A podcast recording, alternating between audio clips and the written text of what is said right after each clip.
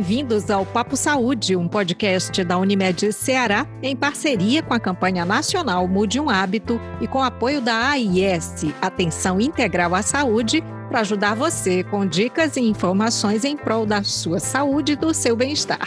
Eu lembro que todos os episódios do Papo Saúde são gravados de forma remota e, por isso, a qualidade do som pode não ser a que gostaríamos de entregar a você. A nossa dica é para você continuar cumprindo todos os protocolos de higienização para combatermos juntos a Covid-19.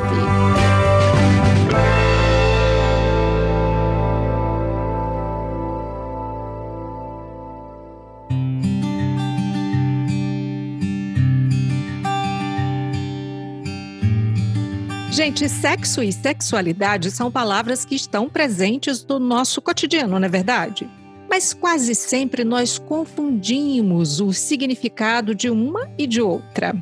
Ah, isso é natural até, ninguém é obrigado a saber exatamente as definições dos termos, mas no cotidiano a gente pode identificar o que uma e outra têm a dizer sobre nós, sobre nossos comportamentos. Mais do que isso, a gente sabe que nem sempre é fácil falar sobre temas que ainda são tabus, por incrível que pareça, no século 21. Esse papo, então, é para a gente trazer esses termos, para a gente falar sobre o que uma sexóloga, por exemplo, pode trazer dentro da sua abordagem no consultório para nos ajudar. Vamos falar sobre sexualidade feminina? Para esse papo, então, nós convidamos a sexóloga Josi Mota. Josi, bem-vinda. Obrigada, Maísa. E eu muito obrigada por esse convite tão especial de estar aqui no podcast com vocês para falar de um assunto que eu acho extremamente excitante. Sem dúvida, né? Com o trocadilho e tudo. E muito prazeroso, né? É. Vamos lá, então, começar dizendo aqui para os nossos ouvintes como é que se dá a abordagem em consultório de uma sexóloga? Qual é a abrangência da sua atuação? Bom, eu sou psicóloga de formação, mas me especializei na área de sexualidade humana, né? E hoje eu atendo todas as disfunções sexuais de ordem emocional. Então, por exemplo, se um homem ou uma mulher, né, que está com uma dificuldade sexual, procura o seu médico e depois de uma avaliação física se percebe que não há nada orgânico, é psicológico, vem para mim. Entendi. Você percebe um aumento é, de interesse do, dos pacientes e, notadamente, das pacientes em buscar esse serviço? Sim. A primeira demanda né, nos consultórios de sexologia, pelo menos no Ocidente, são por parte das mulheres e o desejo diminuído. Então a gente já percebe que daí tem um ponto de partida para elas descobrirem tanto o, a causa né, do que está levando a esse problema, mas também descobrirem mais sobre si mesmas, não é? Com certeza. Esse é exatamente o momento em que quando elas vão, quando elas vão falar dessa falta de desejo, que elas chegam no consultório, muitas vezes o que a gente tem que investigar é como é que está a falta de desejo na vida né? Você vai observando que às vezes essa mulher, ela, enfim, tá com a energia. Quando eu falo energia, tá? Não, não leia uma coisa holística, mas no sentido do quanto ela tem empregado a sua vontade, às vezes, de trabalhar na, é, com a sua família, com outras coisas que ela vive. Às vezes ela não tem tempo nem para ela. Ela está extremamente cansada, exigida. E aí, como é que a gente vai falar de desejo sexual sem, né, primeiro olhar para todas as outras questões? O desejo está embutido em tudo. E ainda tem outras né, questões também. Tem a maternidade, né? Tem a, o cuidado com os filhos, né? Ah, com certeza. Cada fase, né? Vai ter uma forma diferente da gente olhar para essa mulher e, inclusive, né, é, tratá-la. Mas, de maneira geral, mas assim, é, o que a gente tem, desde mulheres, eu só atendo adultas, né, ah, de 18 a infinitamente, assim, são mulheres que não conhecem o próprio corpo que não exploram e que não se permitem fazer isso. E a gente não está falando, como eu de mulheres de depois de 40, está falando de mulheres até de 18 anos, que chegam e dizem, nunca me toquei. É, eu quero que o outro me toque, eu quero que o outro... Eu falo, olha, você tem que conhecer, você precisa conhecer o teu corpo. No momento em que você não conhece o teu corpo, você vira visitante apenas. Isso vem também do aspecto cultural, de que é, a, a mulher cabe esperar que o parceiro, que o homem dê prazer Sim, no aspecto cultural, se a gente for pensar, A mulher precisa esperar que o homem, inclusive, tenha a iniciativa, que, a, que o homem peça em namoro, que o homem peça em casamento. Então, é como se a mulher acreditasse que essa via de prazer é, é dada a ela e não que ela possa buscar isso sozinha. Tem aí uma visão equivocada de que buscar satisfazer esses desejos próprios, que às vezes ela descobre que tem de uma forma assim, às vezes, não sei, dolorosa, tardia, que isso seria cruzar um limite da mulher é, que tem que ser respeitável, né? E mais que isso, assim, que isso até intimidaria o homem. Infelizmente, né, quando a gente fala de sexualidade, muitas pessoas ainda levam para uma como se fosse uma como sinônimo de algo sujo. Então, é, muitas mulheres não querem se tocar, não querem se descobrir porque acreditam que isso seja algo libertino demais, algo que elas não suportariam dar conta, né? Assim como também tem alguns homens que vêm da mesma maneira, né? Às vezes até com parceiras casados, casais casados, que homem, quando a mulher se solta um pouquinho mais, parece que ele olha para essa parceira e diz: "Onde que você descobriu isso, né? Onde é que, que, você aprendeu tá... essas é, coisas, que... né? Exato, e começa a, a, a colocar na cabeça dessa mulher, às vezes, a sensação de culpa, de erro, que são e, e, essa culpa e erro é uma coisa que infelizmente as mulheres parece que carregam desde o berço, assim. Então a gente está falando aí do reforço de um tabu, definitivamente. Exato. Reforçado, totalmente.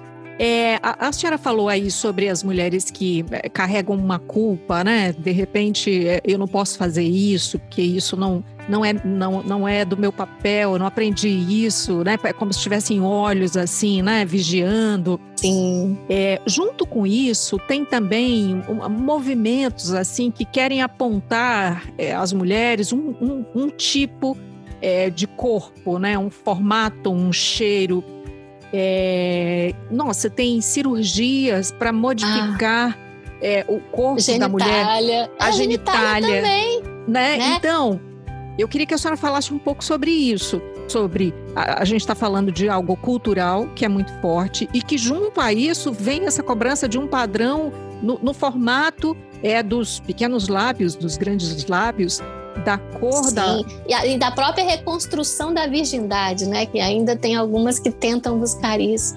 É, infelizmente, esse é um padrão que a gente não, não temos como fechar os olhos, existe. E antes dessa questão, até mesmo da, da, da reconstrução da genitália, ou de uma genitália perfeita, né, entre aspas, já existia. Existe você... uma, uma genitália perfeita para a gente não, entender? Não, não. Somos todas diferentes. E, e, o, que, o que o que nos dá beleza justamente são essas diferenças, né? Nem a minha mão é direita é igual à esquerda, né? Eu não sei o que, que a gente está, eu não sei o que, que a gente está buscando com isso. No fundo, a gente está se torturando com isso, como a gente já se torturou com os espartilhos, como a gente ainda se tortura com tantas outras coisas que nos calam, que nos amordaçam, né? E essa é mais uma maneira, de alguma, de alguma forma, de nos deixar insatisfeitas ou inseguras. E isso hum, é, Infelizmente, talvez, em grande parte, porque a sociedade não sabe lidar com o desejo feminino. Tem muito medo dessa explosão. E aí, de alguma maneira, se tenta fazer com que as mulheres se acanhem, se fechem, fazendo elas se sentirem seguras com o próprio corpo. Isso é fácil, é, elas ficam mais vulneráveis, digamos assim é, é uma coisa que alimenta a outra, né? A insegurança é, faz, afasta o, o, o, prazer, a busca pelo prazer, não é? Totalmente, porque você fica muito mais preocupado com a sua estética do que com o sentir. E o prazer não tem nada a ver com estética, tem a ver com entrega, com conexão, com sensações. Até porque o prazer, o prazer não acontece no meio das pernas, mas sim no meio das orelhas. Tudo acontece aqui em cima né? E não aqui embaixo. O corpo é só um receptor de sensações. Essas sensações vão ser decodificadas pelo cérebro, entendidas como boas, ruins, melhores, enfim, infinitamente é, como um orgasmo, até que se chegue assim. E até o orgasmo ele é aprendido. Ele, ele, ele, muitas mulheres que chegam ao consultório com anorgasmia, não sei se você conhece esse termo, são, é, é uma disfunção que a gente considera sexual, né? Das mulheres que ou não conseguem, né? É, ou nunca tiveram um orgasmo, nunca atingiram um orgasmo. E a gente precisa, às vezes, ensinar essa mulher a experimentar, abrir caminho cerebral para que essa mulher conheça perceba o que, que são essas sensações e se permitir, porque tem mulheres que até chegam a um ponto de tensão, mas não permitem relaxar por medo, porque nesse momento elas começam a pensar em tantas outras coisas e esquecem que prazer, de certa forma, é, é, é, é descer ladeira sem freio de mão. A gente está falando aí de novo de algo cultural, né, que é colocado como, imagina, a mulher ter prazer, né, porque tem a questão da reprodução, que a mulher cabe é, ser mãe, né, gerar filhos, e o prazer durante muito tempo ele foi negado mesmo, né? Existem sociedades inclusive que violam o corpo da mulher para lhes negar prazer, né? Tortura, tortura física, não é? Exato, como na África, por exemplo, né? Exato. A África, por exemplo, que eles cortam muito cedo o clitóris feminino, que é uma fonte de prazer, né? Não, como, como eu disse antes, não que a mulher sinta prazer especificamente nessa região, essa região é apenas uma receptora de sensação, mas nas mulheres é um órgão que tem muita sensibilidade, assim como os seios e no restante do corpo como um todo, que vai ser produzido sensações que vão levar né, para o cérebro para que ele possa decodificar. E, infelizmente, é, eu, como, eu, como eu também falei anteriormente, acredito que a nossa sociedade tem muita dificuldade de lidar com o prazer barra liberdade feminina ainda, né? E por isso que a gente fica podando tanto as palavras, elas até bem pouco tempo, elas não eram faladas assim dessa forma clara, né? Orgasmo, clitóris, sim, vagina. Sim. A, a, gente não falava os termos exatos, não é? Não, você Era, tinha que tinha... falar florzinha, né? Isso. Popota ali, né? Principalmente as meninas. Existia um linguajar até bem chulo que era próprio masculino. Tanto que ainda hoje, quando uma mulher começa a falar alguma coisa como em vez de uma vagina, se ela fala é, um termo um pouco mais menos didático, ela é tida como grosseira ou sei lá, uma mulher que tem talvez até algumas situações um pouco duvidosas. Mas é assim, existe por outra via um bocado de outras mulheres que já estão se apropriando de poder vestir-se como quer, de poder é, de poder falar algumas coisas mas elas ainda são confundidas, né? É, eu tô te dizendo isso porque, como eu trabalho uhum. com sexualidade, nas minhas redes sociais, infelizmente, muitos homens acreditam que por eu falar de sexo, isso significa que eu quero transar com todos eles. Então vamos lá. Qual é a diferença quando a gente fala sexo da gente falar sexualidade? Vamos lá. A palavra sexo, né, curtinha, básica, ela pode tanto ser se relacionar com a nossa genitália, né, anatomia, como também diz respeito a um ato, tá? Mas especificamente ato, ato sexual. Quando a gente fala de sexualidade, a gente está transitando no afeto. Então, as pessoas que andam de, mão da, de mãos dadas e são afetuosas, isso pode ser uma sexualidade, que se abraçam, que tem um, um, um respeito, tudo isso, a sexualidade ela envolve todo o compromisso do afeto. O sexo é um ato que pode ser inclusive praticado num filme pornô, basicamente. Aliás, os filmes pornôs, eles, de certa forma, eles ajudaram e ajudam, né, a, a perpetuar esses padrões, né?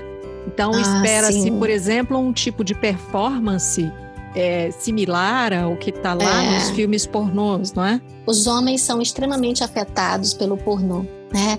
É porque eles buscam, como você disse tão bem, a questão da performance, tamanho, como se aquilo fosse a grande realidade de um sexo. E a gente sabe que eles são, são sexos que são cortados, né? Que tem um monte de, de photoshops e coisa parecida. Nada com a realidade. E a maioria dos homens que tem a sua, digamos, eh, os meninos, né? Que iniciam a sua vida sexual através da pornografia, eles têm uma insegurança muito grande. É tanto que, eu não sei se você tem esse dado, mas ao contrário do que se diz, não são os, as pessoas de mais de 60 anos os maiores consumidores de Viagra, mas sim os meninos mais jovens. Uhum. Por uma insegurança. E que já iniciam a vida sexual buscando ali é, um, né, algo que que lhes dê essa performance e aí ele, aquela coisa da insegurança que vai alimentando. Né? Exato. Né? que não cria né, a, a, a, o remedinho, né, o azulzinho, não cria nenhuma dependência química, mas sim emocional, porque ele passa a, a duvidar sempre. E ele vai para a próxima relação dizendo que ele não vai tomar, mas, mas e se? Peraí, deixa eu tomar mais um tiquinho. É, ainda tem é, é, essa coisa também que, que aí vai testar com outra mulher, né? Se deu certo. Exato. E aí a mulher acaba sendo aquele corpo que vai funcionar como teste, não é? É, e assim, quando você fala dessa mulher que vai funcionar como teste, a gente também tem aí uma questão que, a meu ver, é muito agressiva para os meninos. A maneira como a própria virgindade é super valorizada para as mulheres, né? E para os meninos meio que obrigada, né? Tanto que os meninos precisam precisam iniciar a sua vida sexual. As meninas às vezes elas precisam retardar isso. A família segura muito, né? Puxa e diz: não, você vai é, ter relação com uma pessoa que seja especial. Nada contra isso, mas teve, teria que valer para os dois lados, né? Os meninos, uhum. vai lá que você tem que iniciar os trabalhos mesmo, só começa já a agenda. A, é, a gente está falando de uma realidade que acontece hoje, não é isso? Hoje, a gente não está falando do meu avô, não, a gente está falando de uma realidade que acontece agora, nesse exato momento. Né? O que, que seria é, ideal, então, né? Porque se esse menino ele vai iniciar a vida sexual com uma mulher que é mais velha do que eh, ele, né? Porque a menina mais jovem da idade dele não vai poder iniciar a vida sexual é, com ele, não é? Porque tem toda uma questão do tabu e tudo. É, o que seria o ideal? É, é, educação sexual, falar mais Sim. cedo sobre sexualidade, não é?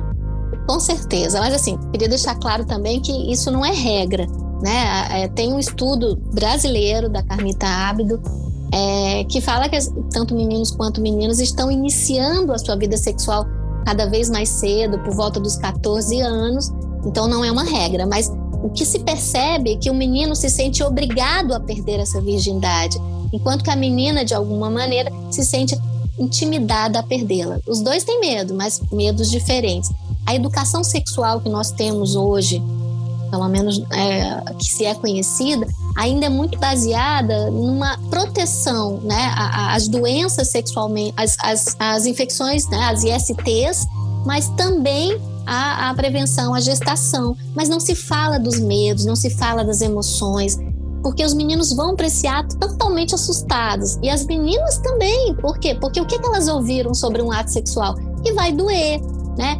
E é, que vai, ela, ela, ela pode engravidar, que ela pode pegar uma doença e que também ela pode não ser uma mulher mais tão desejada assim.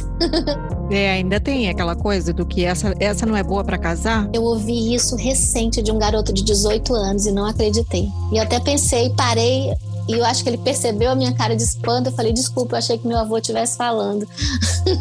E qual foi a reação? Fiquei curiosa agora. Dele. Ele só falou assim: ué, não é assim não? Eu falei assim, não, eu não, eu, eu só queria que você pensasse um pouquinho no que você acabou de me dizer. Uhum. Olha só, gente. A gente combinou aqui de falar sobre sexualidade feminina, mas é claro que a gente está falando aqui do parceiro ou da parceira, né? Porque a gente com tem certeza, as mulheres que se relacionam sexualmente com outras mulheres, né? Qual é a faixa etária das mulheres que hoje mais buscam entender mais sobre a própria sexualidade e que buscam esse tipo de atendimento? Tem, teria uma idade ideal para isso, é, a partir da resposta que você der?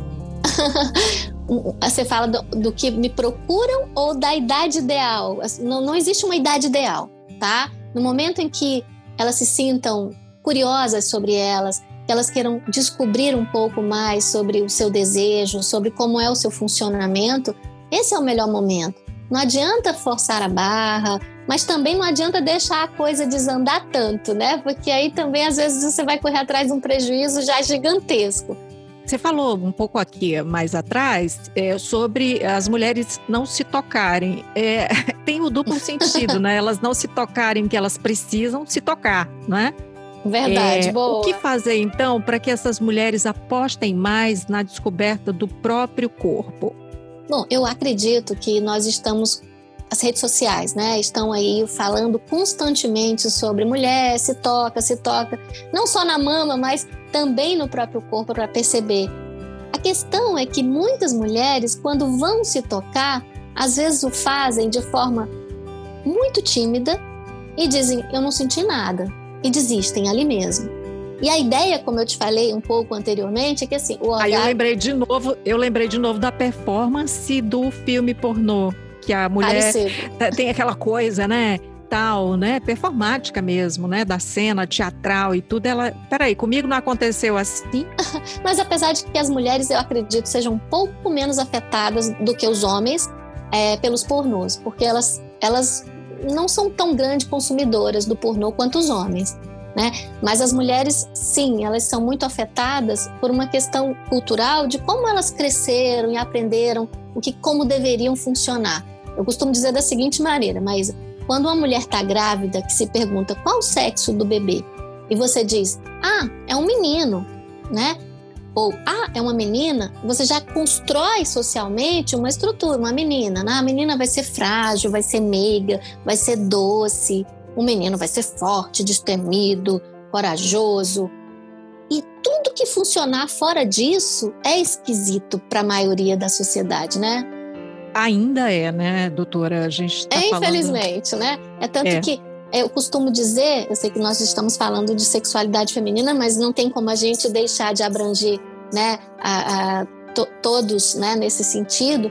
Eu costumo dizer que os homens é, eles têm tanta dificuldade, às vezes, de entrar em contato com os seus sentimentos, com as suas, com as suas emoções. E às vezes eles só o fazem, só conseguem fazer esse momento quando eles estão com uma disfunção sexual. E eles vão para consultórios e às vezes eles precisam olhar para dentro para poder se reconhecer. Né? As mulheres, às vezes, elas precisam olhar para fora para poder se reconhecer. Né? Por quê? Porque elas não se, não, não, não se descobrem, elas eu, eu, eu faço a seguinte analogia: parece muito a Bela Adormecida, onde eu vou ser despertada pelo beijo do outro e a coisa uhum. não funciona assim. É. Ainda tem a coisa de que beijar a, a, pessoa sem ela estar consciente, dizendo me beija, eu quero que me beije, não pode, né, gente? Não. e essa coisa da consciência que você falou é muito interessante, né? Porque também é, às vezes as mulheres vão para a cama cheia de coisas na cabeça, principalmente mulheres que já têm filhos. E aí as elas estão deitadas, às vezes o parceiro tá ali se esforçando, fazendo uma coisa gostosa, mas a cabeça tá a mil ali pensando, ai, ah, amanhã eu tenho que fazer isso, aquilo outro, e não vai acontecer nada. Por quê? Porque o corpo está ali, mas a mente não está. É a mesma coisa que você fazer uma leitura com a cabeça em outro lugar. Você não sabe nem o que, que você leu. Então você tem que estar presente, sentir. É, essa é uma das coisas que, quando uma mulher vem para o tratamento, a gente precisa trabalhar, que é a questão do foco nas sensações. Por quê? Porque nós fazemos tantas coisas ao mesmo tempo que isso é muito bom para trabalho, mas é péssimo para o sexo. Aí eu brinco e falo assim: olha, tá parecendo trator. Só presta para trabalhar, não presta para se divertir, não. Vamos voltar. Ai, que horror. Tô rindo de nervoso, doutora Chose. Vamos trazer falou, um pouco de leveza, né, Maria? É, você falou aí em, em ter prazer, é, prestar atenção né, nas, nas sensações. Então, a gente diz assim: o ideal é você buscar sentir prazer com as pequenas coisas. E na hora ali, né, da, de, da, do sexo mesmo, muitas vezes você quer as grandes coisas, quer chegar logo e não, não valoriza as pequenas coisas, os detalhes, né? né? É, você falou uma coisa muito interessante, né? não valoriza. Então tem muita mulher que se angustia porque no começo, às vezes ela não consegue atingir o orgasmo e elas ficam, ai, mas não valeu. Eu falei, peraí, peraí, mas não foi bom? Elas, é, assim, olha, eu acredito particularmente que imagine você subir numa montanha e você vai ver um lindo pôr do sol. É, só que no meio do caminho você vê uma borboleta, uma cachoeira e aquilo foi gostoso e aí você acabou perdendo né, muito tempo ali. Não tem nada de perder tempo, mas acabou ficando um pouco mais ali. Quando chegou lá em cima o sol tinha se posto. Será que isso invalida o caminho? Né? Eu faço essa analogia ao orgasmo e elas, ah, verdade, tal. Eu falei assim, então aproveita né? Aproveita o caminho. Às vezes ele é muito melhor do que chegar lá. Não estou é, diminuindo o prazer do orgasmo, mas ele não precisa ser hiper mega valorizado, porque senão as mulheres se forçam a isso e é péssimo. Você sabe, doutora, é, eu estava vendo aqui um dado, uma pesquisa feita por um, por um portal, portal chamado Mercado Erótico, é, que mostrou que durante a pandemia houve um aumento na venda de é, objetos, brinquedinhos, produtos eróticos, especialmente de vibradores. Teve um aumento Sim. de 50% na venda de vibradores. É óbvio que tem a questão do isolamento, as pessoas ficaram em é, distanciamento é, social, Sim. né? Mas é somente isso mesmo? Assim, essa pesquisa quer dizer o que mais? Assim? Vamos um pouco mais a fundo, né? Assim, apesar da gente dizer que as mulheres ainda não estão se descobrindo tanto, por um outro lado, existe uma grande pressão para que a mulher seja muito é, sexualizada. Aí eu queria fazer um pequeno, um pequeno, um pequeno retorno no passado, que eu costumo pensar. Antes da década de 60, né, as, as revistas, a TV talvez, a TV tá, já existia? Acho que não, né? Não era uma coisa muito forte ainda. Mas as revistas Sim. principalmente, né? Elas traziam é, para as mulheres como ser uma boa dona de casa. E as mulheres eram responsáveis por salvar os seus casamentos ou segurá-los, sendo boas donas de casa. Depois da invenção da pílula na década de 60 e com a revolução sexual e feminina de 60 para cá, as revistas trazem um novo conteúdo. É como ser boa de cama, sendo que agora as mulheres são responsáveis por salvar os seus casamentos sendo deusas do sexo. Então tem muitas mulheres que também é, compram produtos e tudo, mas nem sempre elas o utilizam. Às vezes é muito mais para satisfazer um parceiro ou uma parceira né, do que para si. Às vezes, enfim. Então tem um pouco dessa essa hoje a gente está meio que no caminho do você tem que você tem que sexualizar, você tem que sexualizar. E não é um ter, deveria ser um sentir vontade de fazer isso. Você sabe outra coisa curiosa? É que os, é, os aparelhinhos, né, os vibradores, uhum. eles prometem um orgasmo rápido e maravilhoso sempre, né? De é novo verdade. a coisa da performance, não é? é? é? Sempre entra a coisa do mágico, né? Aí. É, aquela coisa rápida. Por que, que o orgasmo tem que ser assim tão rápido? Não é? Por que, que a gente quer sempre atalhos? É isso que eu não entendo. Né? É. Né? Então, olha, é, esse, esse assunto ele tem que ser cada vez mais falado, não é?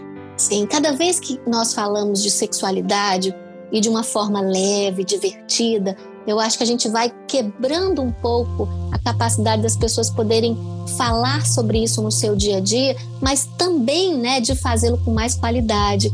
E a gente sabe que o, o quanto é importante a educação sexual, porque ao contrário do que se pensa, né, as pessoas dizem, ah, não vou, vamos falar. Acho que as pessoas têm muito medo de falar de sexualidade com seus filhos e incentivar. Ao contrário, a gente sabe que quanto mais informações você tem, melhor é, é, melhores índices de pessoas é, que tardam né, é, uma gravidez, só faz isso de forma consciente. E as ISTs também acabam ficando um pouco mais controladas ali. Mas, infelizmente, a gente pensa ainda muito acho que muito pequeno, né? É, inclusive isso acaba prejudicando índices de como da vacinação contra o HPV, né? Exato. Que, é, são muito poucos os, os meninos que vão vacinar-se, menos, é claro, do que as meninas. Sim. Mas é, você falou aí sobre qualidade. E ocorre que a gente tem falado muito aqui sobre mudança de hábitos, é o nosso foco, não é? É, qual é o impacto, por exemplo, de uma alimentação saudável, da prática de uma atividade física na sexualidade? Muito, né? Até porque quando a gente fala de sexualidade, a gente está falando de um corpo que se movimenta, que deseja. E para isso, a alimentação, de certa forma, reflete na qualidade né, do nosso dia a dia, na nossa energia que se reflete também pelo, pelo, pela atividade física. Então, tudo isso está, de alguma forma, in, é, interligada. Tudo isso.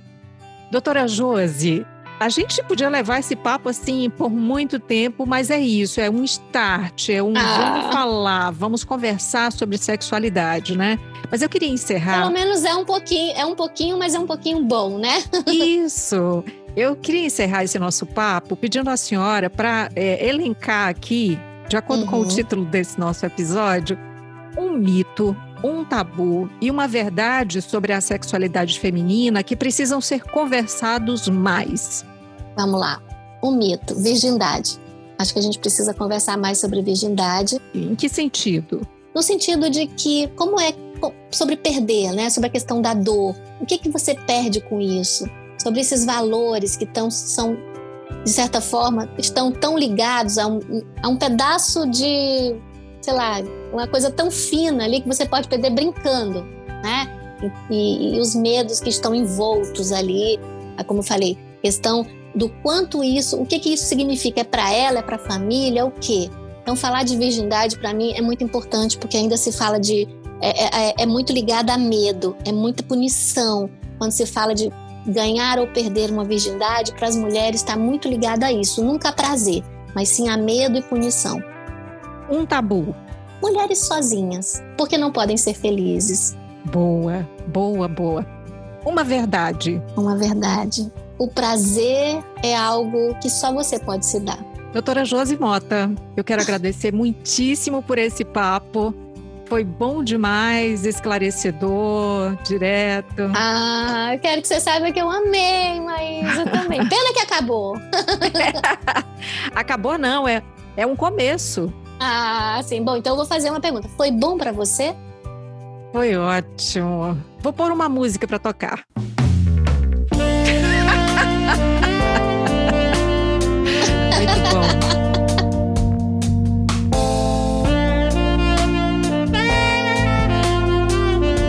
Assim nós encerramos este episódio de hoje do Papo Saúde, podcast da Unimed Ceará, com dicas e informações em prol da sua saúde e do seu bem-estar. Eu lembro que esse episódio foi gravado de forma remota e que por isso a qualidade do som pode não ser a ideal e a que gostaríamos de entregar a você. Essa série de conteúdos especiais é divulgada todas as quintas-feiras com novos temas por aqui. Você curtiu? Então, manda para aquele seu amigo, para aquela sua amiga, compartilha. Cuidar de você, esse é o plano. Para outras informações sobre AIS, Atenção Integral à Saúde, você pode entrar em contato com a Unimed Ceará pelos perfis oficiais no Instagram e Facebook ou pelo site acessando www.unimedceará.com.br.